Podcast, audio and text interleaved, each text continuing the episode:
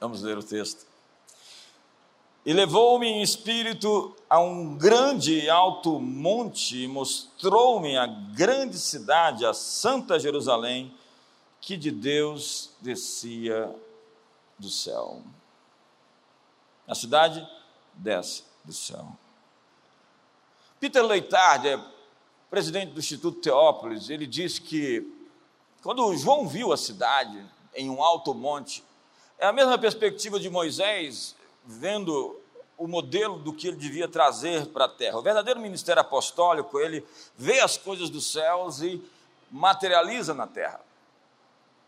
Leitard diz então que Deus está dizendo a João e às futuras gerações depois dele: construa o que você viu.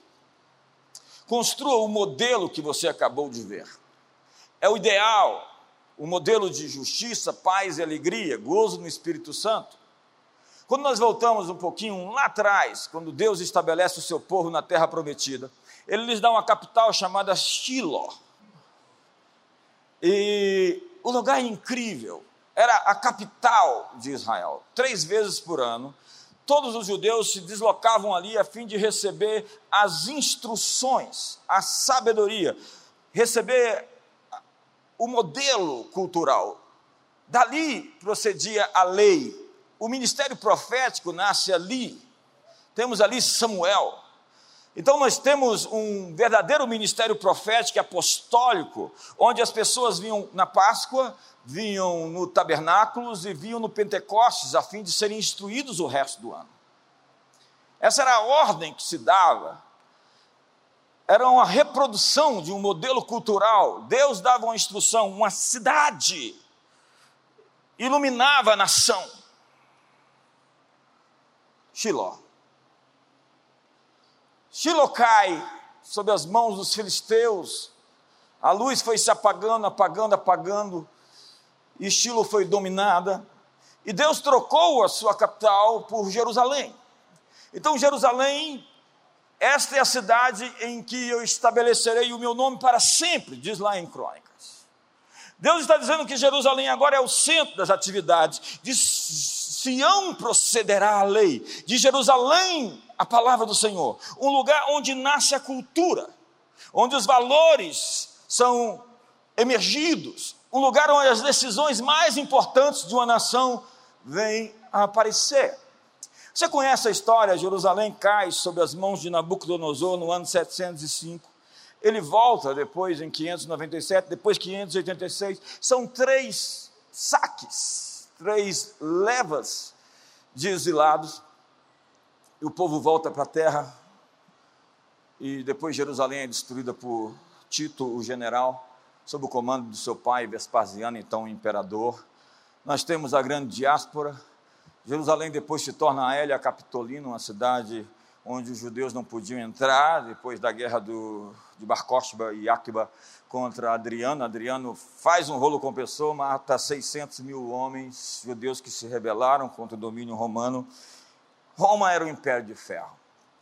No século I, nós temos uma cidade que habita um candeeiro, uma luz. E Jesus fala para ela que se ela não se arrependesse, não voltasse às primeiras obras, a sua luz, o seu candeeiro seria removido de lugar. Deus não disse que eu vou apagar a sua luz, ela vai ser removida. A escola de Tirão, em Éfeso, foi o lugar onde a luz irradiou para toda a Ásia Menor. Paulo disse que a partir de Éfeso, toda a Ásia e o mundo inteiro está ouvindo o Evangelho. Os valores de Deus, do reino de Deus. Peter Wagner dizia que Éfeso era uma cidade com milhares de células. E foi o grande centro do cristianismo na Ásia Menor, onde o evangelho se espalhou de maneira efetiva para o mundo inteiro. Nós temos agora uma nova cidade, uma cidade onde valores são disseminados, onde a cultura é revelada, onde os céus resolvem morar na terra. Éfeso não se arrependeu. Eu estive lá 10, 12 anos atrás, na Ásia Menor, e hoje a Turquia tem uma população de 98% de muçulmanos. O candeeiro foi removido. E nós podemos passar ponto a ponto mostrando onde havia um lugar que a luz era brilhante, poderosa, irradiante, onde os valores dos céus estavam sendo disseminados na terra. Então chegamos até o século XVI. Chegamos a uma cidade chamada Genebra, que existia desde a época de Júlio César. Essa cidade hoje, ela tem 70% de todo o trabalho das Nações Unidas, 36 organizações internacionais, onde estão a Organização Mundial do Comércio, a Organização Mundial da Saúde, onde está a Unesco, a Cruz Vermelha. Genebra é o lugar, mais do que qualquer outro lugar do mundo, que tem mais decisões sendo tomadas que afetam todos nós. A influência de Genebra, contudo, não é somente sobre diplomacia. 80% das commodities do mundo são comercializadas em Genebra. Eles decidem lá o preço da banana. Minerais, petróleo, grãos são vendidos ali. O preço dessas commodities é decidido nessa geografia. A Suíça não tem senão granito e neve, mas o marketplace do mundo tem ali a sua geografia. Mas, durante a Idade Média, Genebra é uma cidade selvagem. Ela foi considerada a cidade mais fedorenta da Europa. Era uma terra de violência, de morte, era uma terra de roubos, era uma terra de prostituição, onde a própria igreja, os líderes, os padres, eram os cafetões dos prostíbulos. E a igreja, quando perde a sua pureza, perde o seu poder. A força e o poder do povo de Deus está na sua pureza. Genebra era um dos piores lugares para se morar na Europa. E Calvino passou por ali, tem todo um contexto. Resolveu ficar ali depois de uma ameaça de Guilherme Farrell. E Genebra se tornou uma cidade de refúgio para todos os protestantes que estavam fugindo das perseguições religiosas no mundo. E agora Genebra floresceu. E Genebra prosperou e se tornou um luzeiro para as nações. E a partir dali, eles começaram a chamá-la da cidade sobre uma colina. A Roma protestante, ou a Jerusalém do século XVI. A pequena cidade Estado foi o laboratório, o projeto piloto para a visão de uma nação construída sobre princípios bíblicos onde se vivia em paz, prosperidade e justiça, embora pequena, sua influência foi longe e de maneira que o evangelho estava sendo espalhado para toda a Europa. A partir de Calvino e seus ensinos, pessoas de todo o mundo estavam chegando ali, muitos estrangeiros chegavam, eram mentoreados, instruídos, discipulados e voltavam para suas nações, como dois jovens que levaram o evangelho até a Holanda, Guilherme de Orange se converteu e a Holanda se tornou reformada. Quem conhece um pouquinho da história protestante sabe como isso foi importante para o mundo.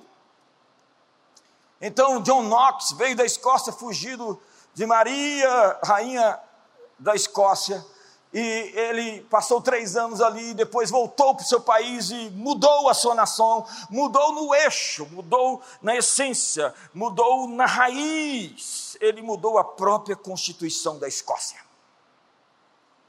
Ele dizia: Dá-me a Escócia, Senhor, ou morrerei. A influência de Genebra foi para a Inglaterra puritana, foi para a América do Norte, nos Estados Unidos, para a África do Sul. E a mensagem de Genebra era que a Bíblia deveria ser a fonte de autoridade para moldar todos os aspectos da vida humana.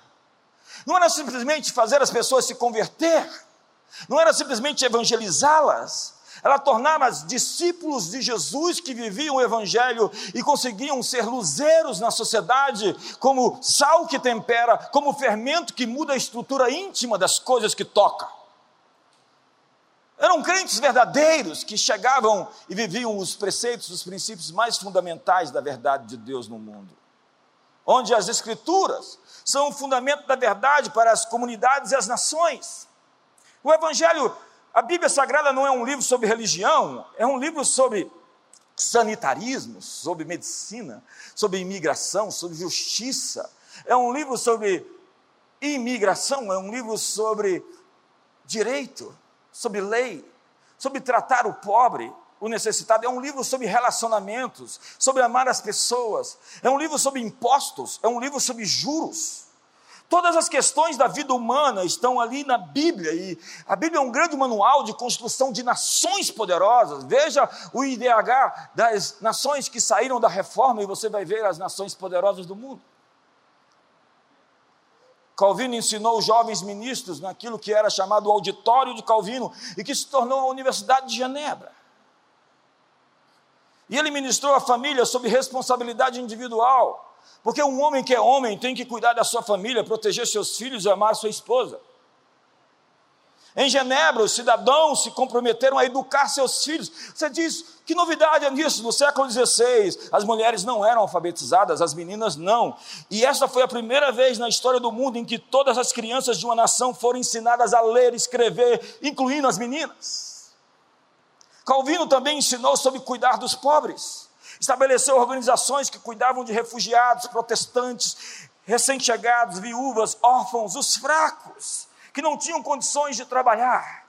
Mas os pobres eram considerados responsáveis, se eles tinham condições de servir, eles deveriam fazê-lo, não poderiam ficar sem trabalhar se pudessem assim o fazer. Ele vivia sob a égide de Paulo: quem não quiser trabalhar também não coma. Calvino ensinou que o seu trabalho era a sua adoração. Trabalhar é adorar. Imagine, eu vou fazer qualquer coisa na vida e vou dizer, eu estou adorando ao ser um advogado, eu estou adorando ao ser um juiz, eu estou adorando ao ser um professor. Eu vou me esmerar, eu vou dar o melhor que eu posso dar, porque ao fazer aquilo, eu estou adorando a Deus, esse é o meu sacerdócio, a sua profissão é o seu sacerdócio, é o seu serviço prestado a Deus. Você não precisa se tornar um pastor, um bispo, um apóstolo para adorar a Deus. Na sua profissão, onde você está, no lugar onde Deus te plantou, você está adorando ao trabalhar.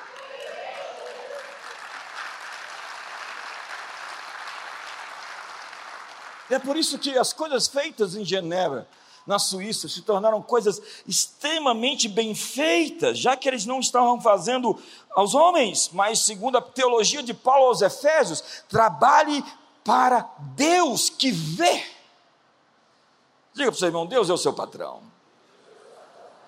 Então ele vai te dar a promoção, se você fizer bem direitinho. Vamos lá. Deus é meu patrão. Falei, Deus é meu patrão. Então ele vai pagar o seu salário. E que salário? Quantos querem um zero do lado direito do seu contra-cheque? Diz que zero não faz diferença. Quantos querem dois zero? Senhor, manda um zero para nós. Manda dois, três. Mas depois que Calvino morreu, aconteceu uma mudança. O cristianismo foi adaptado, e eu estou correndo, eu estou atropelando uma série de informações. E a Bíblia foi atualizada.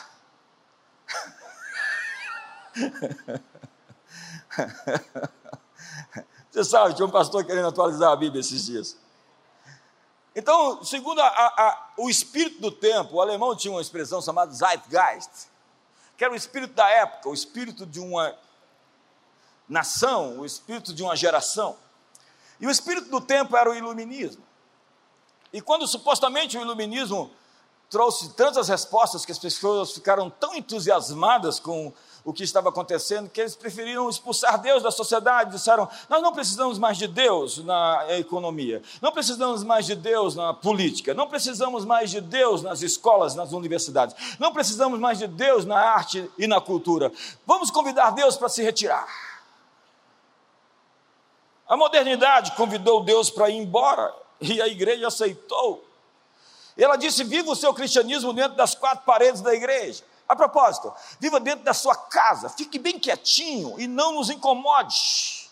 Vamos reinterpretar a Bíblia, aqueles, aqueles milagres supostamente históricos, eles são contos morais, com verdades morais, não simplesmente fatos que aconteceram na história. Então Adão e Eva já não existem, eles são míticos personagens. Então Jonas e o peixe, os milagres de Jesus não eram fatos, mas eram é, ensinamentos morais. A igreja acreditou nisso, aceitou isso, e ela perdeu o seu poder ela perdeu a sua força. Porque esse lugar onde nós estamos hoje é o lugar onde os céus e a terra se encontram. Esse é o lugar onde o câncer é relativizado. Esse é o lugar onde os demônios são expulsos. Esse é o lugar onde a miséria é quebrada. Esse é o lugar onde as vidas são transformadas. Esse é o lugar onde os divórcios são resolvidos. Esse é o lugar onde milagres acontecem. Ei, me ajuda aí, faz alguma coisa, se manifesta. Jesus Cristo é o mesmo ontem, hoje e para sempre será quem sempre foi. E ele disse: tudo é possível ao que crê. Então nós temos Voltaire chegando em Genebra, exilado da França, onde a sua casa se tornou por 20 anos a capital intelectual da Europa, pregando incredulidade. Rousseau surge com a mentalidade de vítima, o pai do politicamente correto, onde seus problemas não são seus, não é sua responsabilidade, alguém é culpado por aquilo que está dando errado na sua vida. Rousseau é chamado o pai da pós-modernidade. Seu trabalho educacional é hoje usado nas universidades de todo o mundo. Suas ideias impraticáveis e completamente inúteis são estudadas do Alasca à Patagônia. Ele teve cinco filhos, não cuidou de nenhum dos seus filhos e ensina hoje os pais a cuidarem dos seus filhos. E eu tinha muito para falar sobre isso. Mas você não quer ficar aqui até meia-noite. Genebra foi um dos lugares altos para a transmissão desses ensinamentos e as mudanças de pensamento se refletiram em toda a sociedade. Então, no início do século XX, um jovem revolucionário passou dois anos estudando na biblioteca da Universidade de Genebra. E a sua preparação daquilo que se tornou a sua revolução aconteceu em Genebra, o seu nome é Vladimir Lenin. Ele disse às pessoas como elas deveriam viver, disse o que fazer com suas escolas, economia, exército, sistemas políticos e em todas as áreas da vida, nações em todos os continentes adotaram esse péssimo sistema porque não conheciam nenhum sistema melhor como alternativa. Então eles adotaram o que nos foi mostrado, a igreja tem a vocação de ensinar às nações todas as coisas que eu vos tenho ordenado. A grande comissão é discipular as nações do mundo e não simplesmente salvar alguns gatos pingados e levá-los para o céu. Ou então alimentar alguns pobres, ou então, quem sabe, desenvolver as pessoas. A igreja tem um chamado de conquistar as culturas, de fazer de cada lugar o estrado dos pés de Jesus. Os gregos plantavam as cidades apostólicas, eram chamados de citópolis. Onde você chega no mundo mediterrâneo antigo, você tem cidades gregas, você tem Alexandrias, você tem Tiberíades, você tem as Decápolis, você tem Cesareia Marítima, você tem Cesareia de Filipe. Você vai e vê cidades que foram plantadas para reproduzir um modelo cultural. Eles não simplesmente enviavam apóstolos, eles plantavam cidades porque eles entenderam que a conquista por meio militar não poderia ser mantida por muito tempo, ela demandava muita energia. E o que eles faziam? Eles se tornaram colonizadores culturais. Eles cooptaram as pessoas, tornando todos gregos e depois romanos. Então, existiam cidades fora de Roma onde você nascia e você tinha cidadania romana. Paulo era de Tarso, na Turquia, na Ásia Menor, mas ele era cidadão romano. Filipos era uma cidade romana dentro da Macedônia. Então nós temos várias cidades romanas que existiam a fim de cooptar as pessoas e impedi-las de se rebelar contra o governo central do Império Romano e antes do Império Grego. Entenda que essa ideia de Shiloh é uma cidade de onde valores fluem então, o helenismo e a pax romana é simplesmente uma cópia, uma imitação daquilo que originalmente surge na, na, ideia de Deus, na cabeça de Deus, onde cidades, onde o reino de Deus se manifesta, possam reproduzir a cultura do céu na terra. Eu acho que você não entendeu.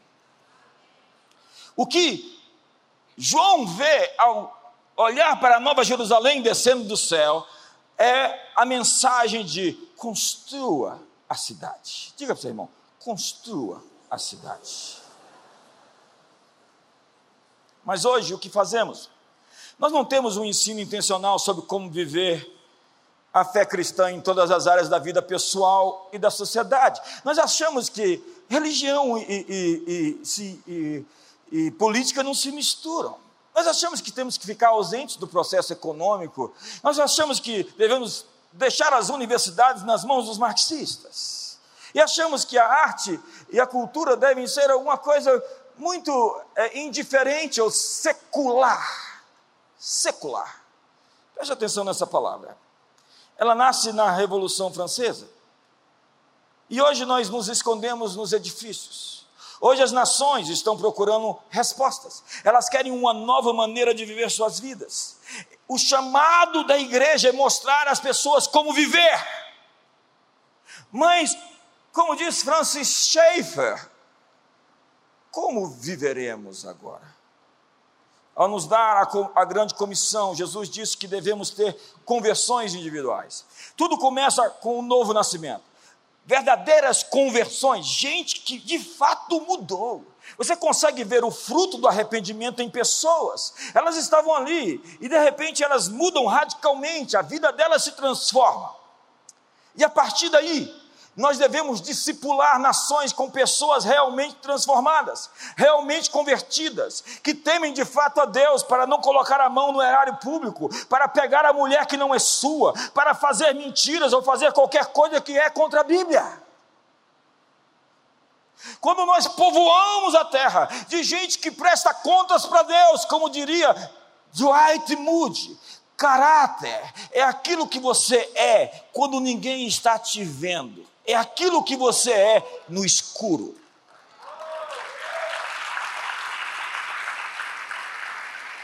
Então, uma verdadeira liderança apostólica ensina os convertidos não a serem membros de igreja, mas as implicações da sua fé em todas as áreas da vida pessoal e nas esferas da sociedade em que servem. Jesus disse: Vocês são a luz do mundo, vocês deveriam iluminar onde chegam. As pessoas deveriam perceber que você carrega uma frequência, uma atmosfera, um ambiente, um environment. Você realmente é um ser transformador, você não é um termômetro, você é um termostato. Você não é circunstanciado, você é circunstanciador. Você não é contingenciado, você é contingenciador.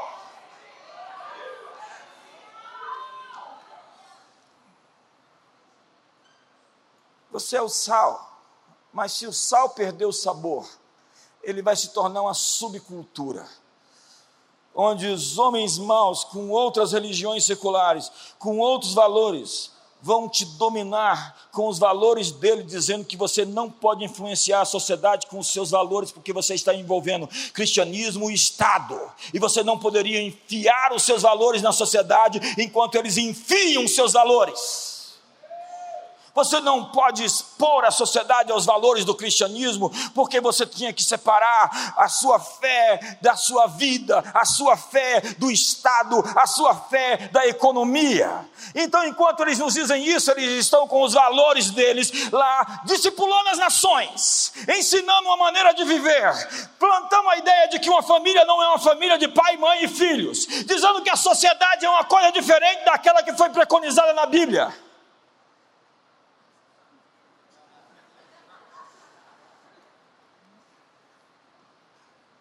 Eu vou começar a aterrizar agora. Tudo isso só foi uma introdução, espera. Eu vou começar agora. Nós temos que escolher entre avivamento e reforma. Um avivamento pode iniciar uma transformação de uma nação. Mas se o avivamento se aquilo que acontece dentro das quatro paredes da igreja não afeta a sociedade, nós estamos tendo uma experiência egoísta para nós mesmos. Nós somos um fim em si mesmo. Nós não vamos mudar nada lá fora. O avivamento do rei Josias limpou o templo quando encontraram o livro da lei. O rei ordenou que o rolo fosse lido para ele e percebeu que eles não estavam vivendo de acordo com os princípios de Deus. Josias derrubou os ídolos, trouxe purificação da idolatria da nação, restituiu a Páscoa, mas seu trabalho foi limitado à esfera religiosa. Não houve uma transformação, uma reforma empresarial. Não houve menção de ajuda para os pobres e os órfãos. Foi um momento poderoso na história de Israel, mas que durou somente a vida durante a vida daquele rei. Há muitas experiências que temos que se resumem em nós mesmos. Alguns avivamentos deram origem a instituições de caridades, como hospitais e orfanatos. A maneira de muitos que fizeram missões nos nossos dias não era simplesmente chegar com a igreja. Eles chegavam com uma igreja, uma escola, um hospital, uma universidade, e eles estavam ali discipulando a cidade.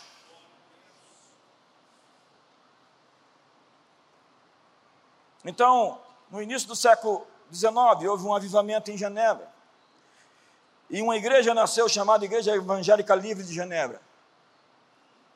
E um jovem cristão, por nome de Henry Dunan, queria ganhar dinheiro, não estava conseguindo, então foi visitar um lugar de conflito, onde estava tendo uma guerra em Soverino, na Itália, entre a França e a Áustria. E ele ficou chocado porque os moribundos, as pessoas que estavam morrendo, não estavam sendo cuidadas e a população civil estava sendo atacada e os prisioneiros de guerra estavam sendo maltratados.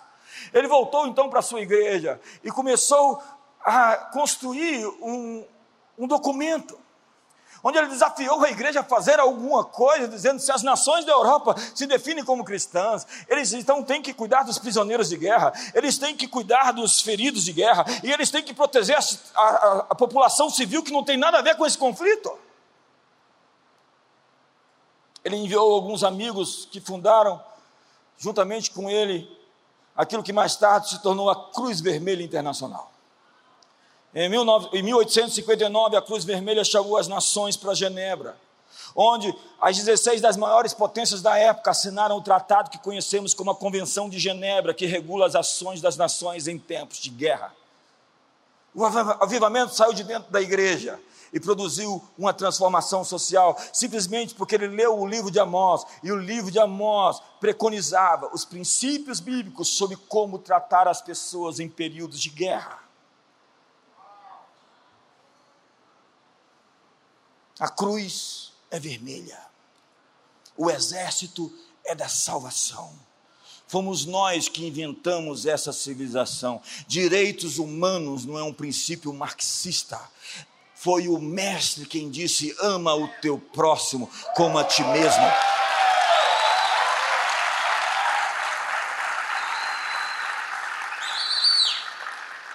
Eu termino em 10 minutos. Tá, 15. Esse avivamento que aconteceu em Genebra chegou à Holanda. E na Holanda, ele tocou um sujeito chamado Abraham Kuyper, que havia sucumbido, declinado diante da teologia liberal. Ele era um teólogo, estudou teologia e precisava trabalhar, se tornou um pastor, mas era ateu. Então os membros da igreja começaram a orar para o pastor se converter. A história é longa, mas ele se converte. E ele se torna um líder comunitário e depois se torna o primeiro ministro da nação. Seus inimigos diziam que ele tinha cem cabeças e mil mãos, porque ele era jornalista, escrevia para um, um, diário e ele fazia um milhão de coisas. Teve uns cinco burnouts, em cada burnout ele ficou seis meses parado. Trabalhava feito um monstro, mas mudou a Holanda. E ele desenhou o que ficou chamado como neocalvinismo, e a grande expressão dele mais conhecida é que nenhum pedaço de nosso mundo mental deve ser hermeticamente selado do resto. E não há um centímetro quadrado em todo o domínio de nossa existência humana sobre o qual Cristo, que é soberano sobre todos nós, não clame, é meu. Ele está dizendo: não há um centímetro quadrado desse universo que Deus não possa chamar de seu. Então a arte, o entretenimento, a cultura, e o sistema educacional, e o sistema político, e o sistema econômico, e a família, e a religião, e a mídia, todas as coisas, Deus diz, é meu. Jesus não é o Senhor somente da igreja, Ele é o Senhor da arte e da beleza, Ele é o Senhor da política, porque Ele é o rei, Ele é o pai, portanto, o Senhor da família, Ele é o Senhor da mídia, porque Ele é o Logos, a verdade.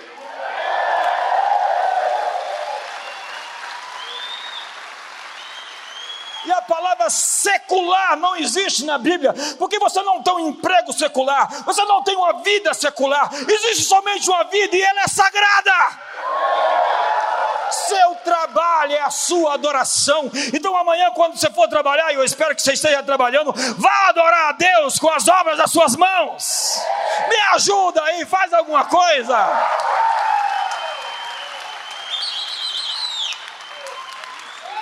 Onde você vai? Eu vou adorar.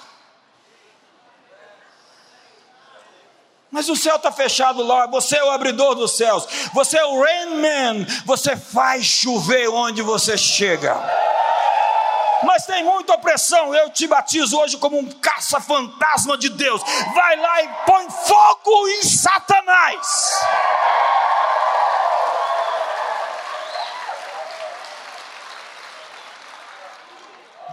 Eu estou encerrando.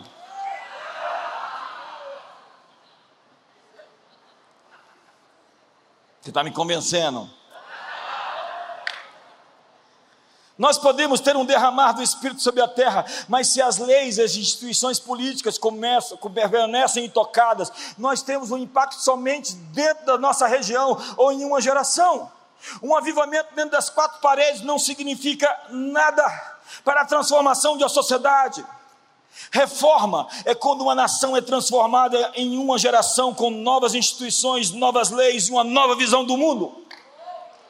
Se nós queremos um avivamento de fato, nós temos que transformá-lo em uma reforma que vai transformar o ambiente à nossa volta, que vai mudar a maneira como as pessoas vivem. As pessoas vão mudar a maneira como vivem por causa do evangelho, ou então o que nós estamos pregando é um falso evangelho. Se as pessoas não mudam, se os índices de criminalidade não baixam, ah, nós temos 50% de crentes em nossa cidade e a terra é tão devastada como qualquer outra terra que não tenham cristãos.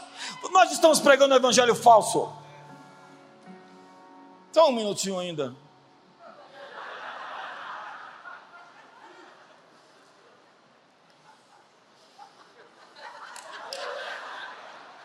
Quando as 13 colônias dos Estados Unidos estavam totalmente perdidas, surge um homem na história chamado Jonathan Edwards, o maior teólogo da história americana.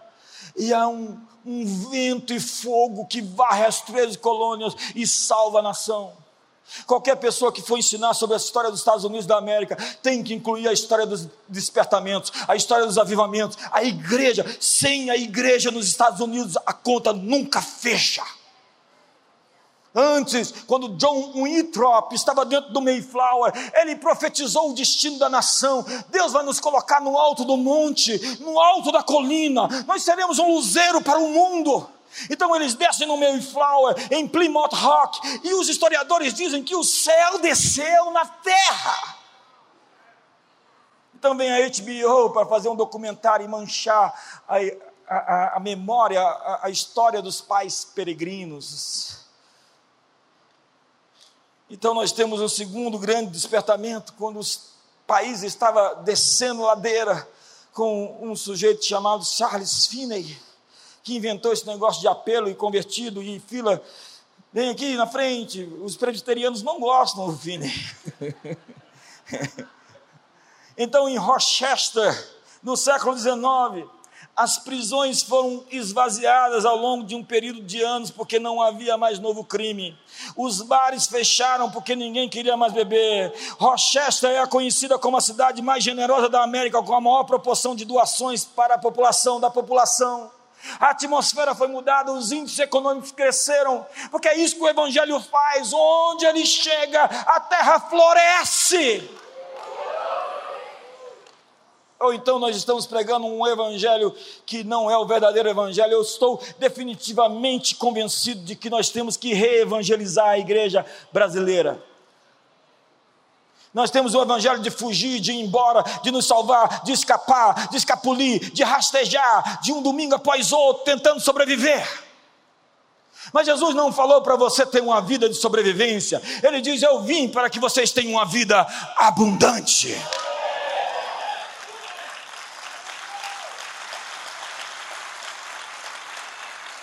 Então, em país de Gales, em 1904, com Evan Roberts, os trabalhadores perderam o comando sobre seus animais de carga, porque antes do avivamento eles falavam palavrões, palavrões, palavrões, e os animais entendiam tudo o que eles diziam. Então eles se converteram e, e os animais não obedeciam mais, porque eles não sabiam mais a comunicação dos seus donos.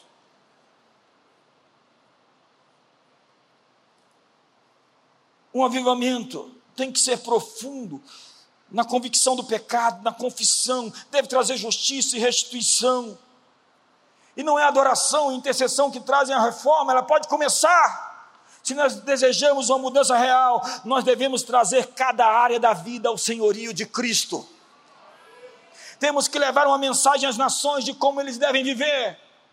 Qual é o seu estilo de vida?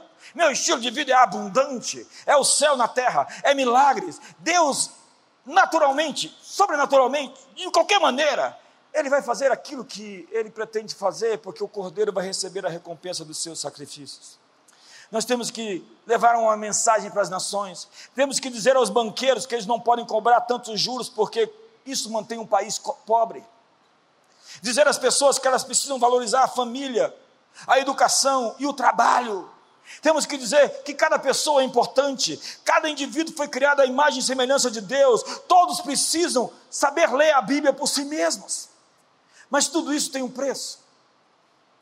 Você não pode mudar uma nação sem entregar a sua vida.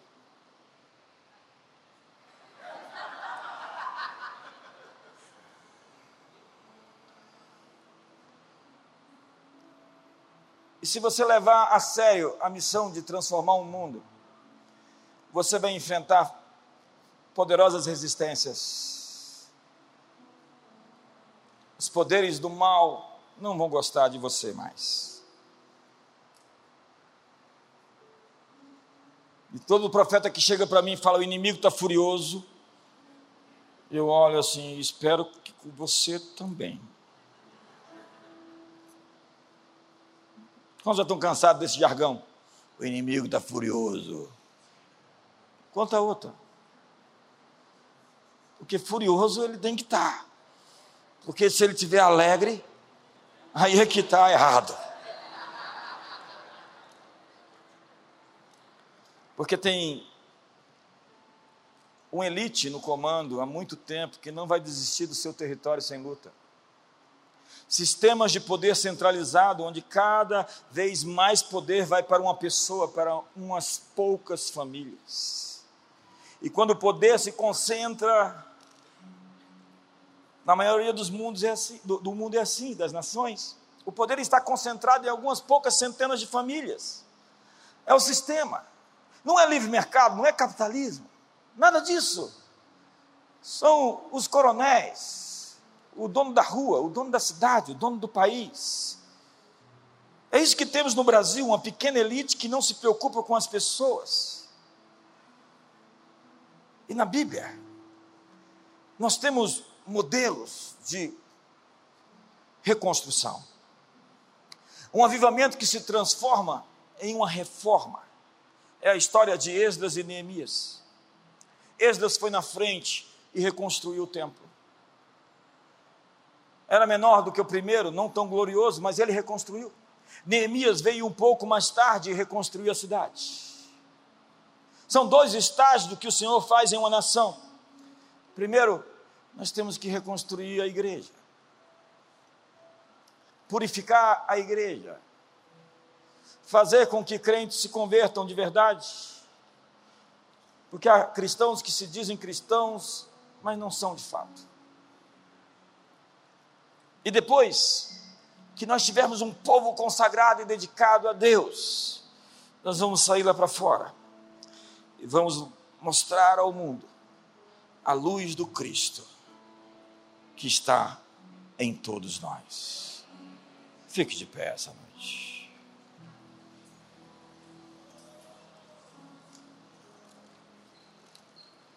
Cristo em vós é a esperança da glória. Maior é aquele que está em vocês do que aquele que está no mundo. Eu sinto que Deus vai incendiar pessoas. Como diria John Wesley, primeiro me ponho em chamas e depois as pessoas vêm me ver queimar. Deus vai incendiar pessoas com paixão, com desejo de mudança, Mas você pode derramar sua paixão em outros lugares. Você pode derramar sua paixão na prostituição, na masturbação, na pornografia. E todo homem envolvido com, com pornografia é um homem pasta, sem consistência, passivo. Ele está jogando a sua semente sagrada fora. Ei, não pegue a semente sagrada que Deus te deu e lance em qualquer terra.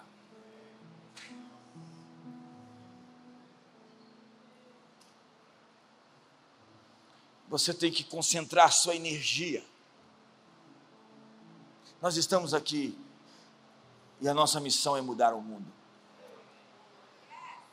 Lá em casa, a gente adotou a política do pink do cérebro. Todos os dias acordamos cedo e o cérebro diz para mim que sou o Pink. O que nós vamos fazer hoje? Nós vamos dominar o mundo. Chega no final do dia, o cérebro não consegue o Pink. E eles dizem: O que nós vamos fazer amanhã? Então a Dice diz: Nós vamos dominar o mundo. Ela é o cérebro. O que nós vamos fazer amanhã?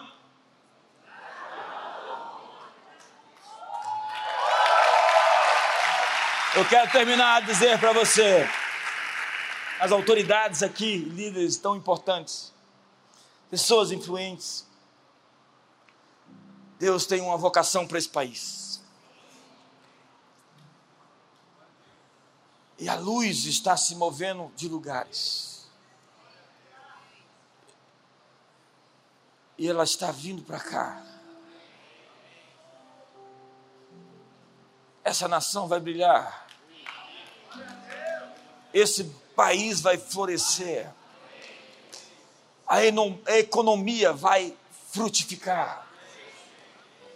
Nós vamos ver jovens poderosos, autogovernados, gente que não se contenta com o status quo, mas está pronto para aceitar o chamado de Deus, para ser luz onde se está. E se você é essa pessoa que quer responder esse chamado, se converter à grande comissão de Jesus, e se converter àquilo que Jesus veio ao mundo fazer, trazer o céu para a terra, levante suas mãos. Seja capacitado hoje. Tenha ferramentas novas. Deus te dará recursos. Deus te dará pessoas. Deus te dará conexões. Deus te dará plataformas, Deus te dará alianças, Deus te dará compromissos, anjos virão servir você. O inimigo não pode resistir o que você foi chamado para fazer no mundo. Levante as suas mãos hoje. Levante as suas mãos agora. Construa a sua cidade. Construa a sua cidade. Construa o modelo. Pegue as armas de Deus e faça o que é certo. Comece na sua casa, na sua família. Comece com a sua esposa e com seus filhos. Comece a construir o modelo. Suba na montanha e veja aquilo que Deus quer fazer e se envolva com a transformação do mundo. E se você não, não pode fazer tudo, faça tudo que você puder. Simplesmente faça. Porque uma jornada de mil milhas sempre começa com um único passo. E quando você der um passo para Deus, Deus dará um milhão de passos para você. E quando você resolver obedecê-lo, você vai ver como ele vai ungí-lo e vai fortalecê-lo. E os inimigos que vêm contra você vão fugir de você. Conspirarão contra você, mas cairão diante de você. Você foi chamado para construir algo que vai durar as futuras gerações. Como diria Edmund Burke, o conservadorismo é um pacto social entre os que morreram, entre os que estão vivos e entre aqueles que ainda vão nascer. Nós precisamos conectar as gerações. Através de trabalho árduo, de resistência ao inimigo, de uma vida de santidade, a igreja tem o seu poder na pureza. Então purifique os seus lábios, purifique os seus olhos, purifique as suas mãos, diz Tiago, limpe as suas mãos, pecadores Purificai o coração, vocês de ânimo dobre. Que amizade Deus tem com o mundo. Humilhai-vos perante a potente mão de Deus, para que Ele vos exalte em tempo oportuno.